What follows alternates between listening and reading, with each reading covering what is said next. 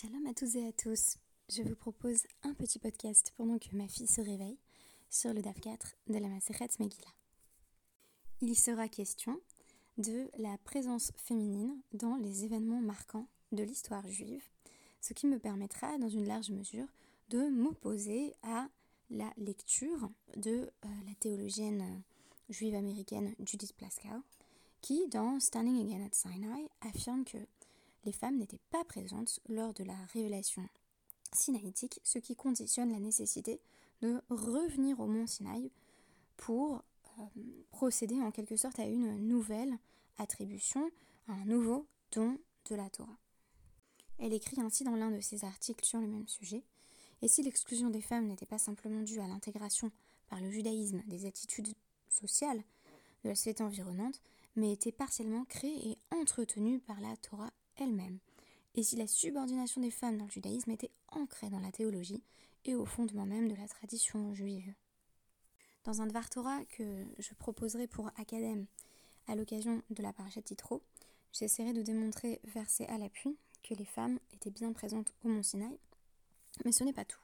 Aujourd'hui, de toute évidence, on constate que euh, les femmes étaient présentes et actives dans le Nes, le miracle, qui entourent les événements de Purim et par conséquent, elles vont être associées à la lecture de la Megillah. C'est un principe qui est posé par Rabbi Yoshua ben Levi en vertu duquel Nashim Reyavot Bemikra Megillah Sheafen Hayube Otoanes. Rabbi Yoshua ben Levi affirme donc que les femmes ont l'obligation de lire la Megillah puisque elles aussi étaient présentes euh, lors du miracle.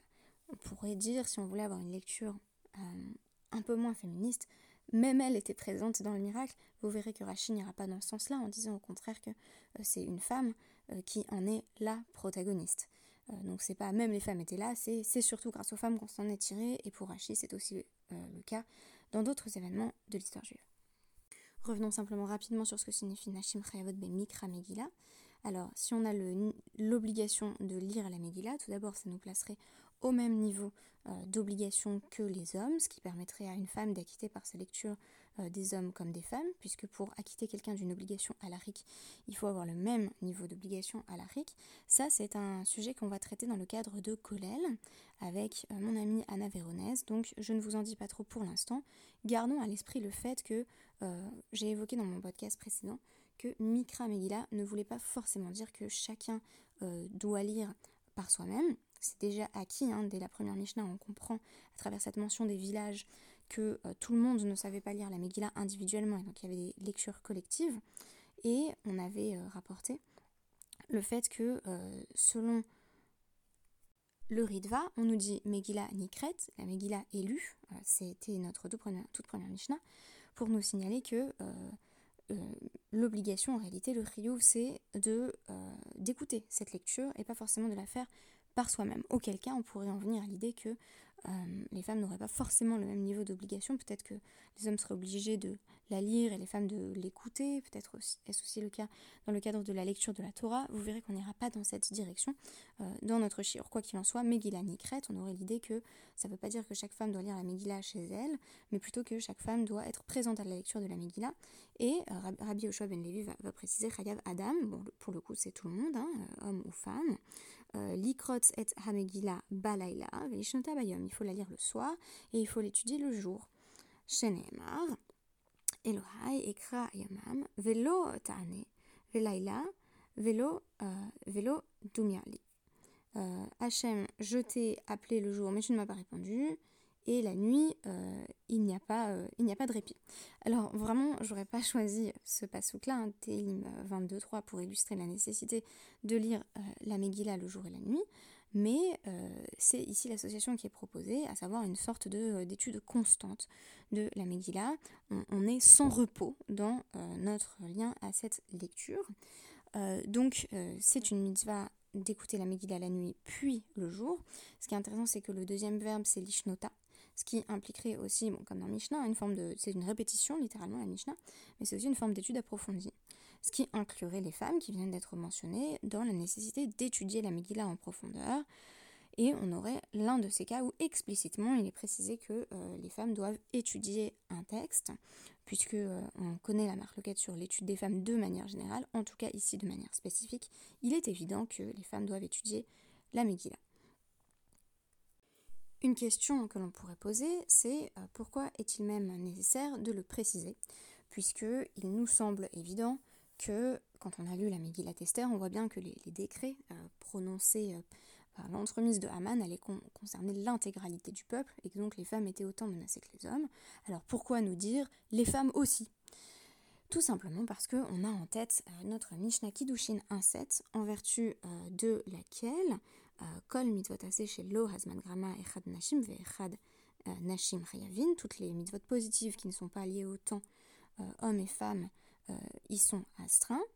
Kol mitzvot lo ben shazman grama ben shelo hazman grama Echad Nashim Echad Nashim Chayavin. A priori, euh, toutes les mitzvot négatives, hommes et femmes, ont pareil le même niveau d'obligation, euh, sauf tout ce qui concerne euh, voilà, spécifiquement donc la, la, barbe, les, voilà, les coins de la barbe, les coins de la tête, donc Baltachrit, Baltakif, et aussi Baltetame Lametim, ne pas se rendre impur pour un mort qui ne concerne que les hommes et pas les femmes. En revanche, et, je vous voyez que je vous ai lu la Mishnah dans un ordre un petit peu surprenant, euh, pour les mitzvot asséchés Azman, grâce les mitzvot positives liées au temps, les hommes normalement sont Chayavin et Nashim Pturot. Alors qu'est-ce que ça signifie? Qu'une une mitzvah qui est, qui liée à un moment spécifique, par exemple la Megillah, ça a l'air d'être quelque chose qu'il faut lire bah, spécifiquement à Purim, euh, donc ça serait lié au temps, les femmes devraient, on s'attendrait à ce qu'elles soient exemptées, d'où l'intérêt de la déclaration de Rabbi Yoshua ben Levi, en nous disant, et non, tu penses qu'elles sont exclues? Non, non, euh, parce que la, la Gemara sur cette Mishnah Kiddushin va poser la question, alors donne-nous des exemples de, de mitzvot Grama dont, dont les femmes ne sont pas exclues mais auxquelles elles ne sont pas astreintes. J'ai réalisé un podcast hein, par exemple sur le fait que les femmes s'étaient d'elles-mêmes astreintes à l'écoute du chauffard dans différentes régions à différentes époques. Euh, et donc justement, l'Agmara va dire, bah, par exemple, qu'est-ce qu'elles ne sont pas obligées de faire? Bah, Chauffard, loulav, souka. Et à chaque fois, ce qui est intéressant, c'est que ça va être des, mitzvot assez qui sont associés euh, à une fête euh, spécifique et qui vont passer par un objet. Et donc l'équivalent, on pourrait s'imaginer que ce serait bah, précisément la Megillah. On pourrait se dire, voilà, si je vous dis, bah, dessine-moi, voilà, on, dit à, des enfants en école dessine-moi Rosh Hashanah, ils vont souvent dessiner un chauffard voilà, ou une pomme du miel. Et si on dit, dessine-moi euh, dessine-moi euh, Purim, bah, on va penser facilement à la Megillah, à Esther, euh, ou au récit qui est décrit justement par la Megillah. C'est pourquoi Rabbi Yoshua ben Levi va invoquer un concept chez Afen Hayubeotoanes qui n'est pas une occurrence unique, qui n'est pas un apax dans la Gemara, elles étaient aussi présentes dans ce miracle. Ce principe, il réapparaît notamment dans le traité Psachim 108a, lorsqu'on nous dit au nom de nouveau de, Rabbi Yoshua ben Levi, qui est un petit peu celui qui vient rappeler que les femmes sont astreintes à certaines mitzvot dont on pourrait penser euh, qu'elles sont dispensées. Euh, donc il nous dit Barbakosot euh, les quatre coupes, les quatre coupes de vin au céder de Pessah, qui constituent, je le précise, une mitzvah des Rabanan, ça va avoir une importance par la suite. pourquoi elles doivent boire ces quatre coupes chez Af en Hayu Beoto Hanes? Parce que les femmes ont participé euh, à la, libération euh, des Yetiat Mitzrayim, euh, elles étaient pleinement présentes. on a la même chose pour la Megillah, et enfin, Shabbat 23a, elles doivent allumer, on le sait, hein, les lumières de Hanouka, on vient de terminer cette fête. Nashim Chayavit Bener Hanouka chez Afen De nouveau, elles étaient présentes dans ce miracle qui a permis la survie du peuple juif, tout simplement.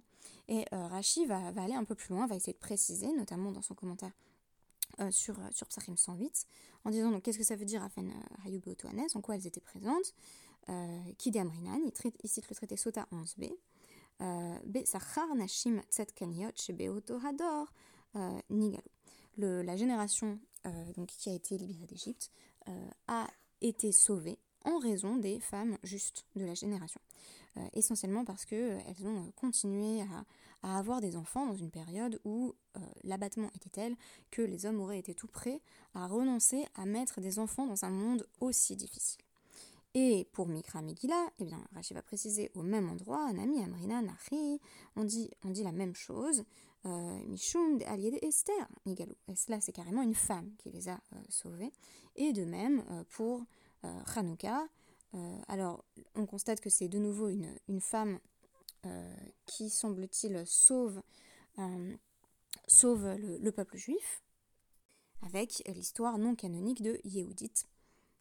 En d'autres termes, si je résumais, hein, c'est un cours qu'on va faire donc ce dimanche euh, et, qu'on va poursuivre par la suite dans le cadre de Colel. Donc je vous renvoie vraiment au cours qu'on va proposer ce dimanche avec Anna Véronèse sur l'obligation euh, euh, des mitzvot liées autant ou plutôt la dispense qui s'applique aux femmes, ainsi que spécifiquement Megillah, et puis on prendra d'autres exemples.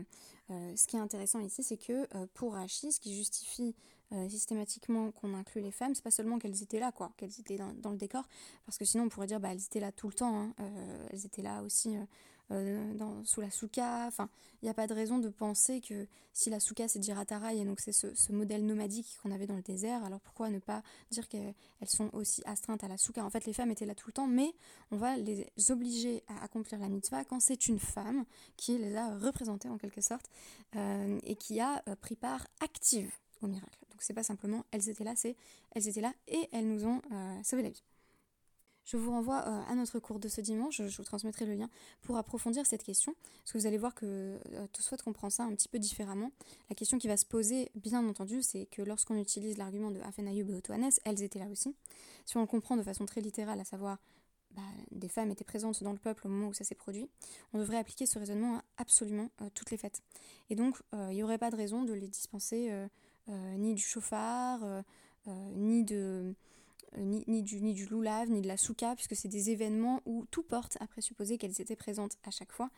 et c'est là, justement, l'endroit, comment dire, mon, mon domaine d'opposition avec, avec Judith Plaskow, qui, elle, postule qu'on n'était pas là, sauf quand on nous dit en gros qu'on était là. Et ça pourrait être ça à Fenayub et Otoanes, mais moi je refuse de le comprendre ainsi, euh, puisque vous allez voir que Tosot va répondre un peu différemment que Rashi. Rashi répond que et Otoanes, c'est quand les femmes ont été particulièrement actives, et euh, va répondre que on va créer ce système d'obligation euh, pour les femmes seulement dans un contexte où on a affaire à une mitzvah euh, d'Erabanan, donc euh, une création de, de, mitzvah des typiquement euh, Hanouka et Purim, euh, mais aussi l'Arbak alors que sur du Deoraïta, quand on n'a pas eu de précision sur le fait que les femmes étaient astreintes, alors c'est cette fameuse règle générale qui s'applique, la règle générale étant que les femmes ne sont pas astreintes au mitzvot liés au temps, ce qui ne signifie pas bien entendu qu'elles ont l'interdiction de s'y astreindre elles-mêmes, et pour cela je vous renvoie à mon podcast sur le chauffard qui s'intitulait Les précieuses ridicules. Donc Dafyomi, les précieuses ridicules. Merci beaucoup, merci pour votre écoute et Shabbat Shalom.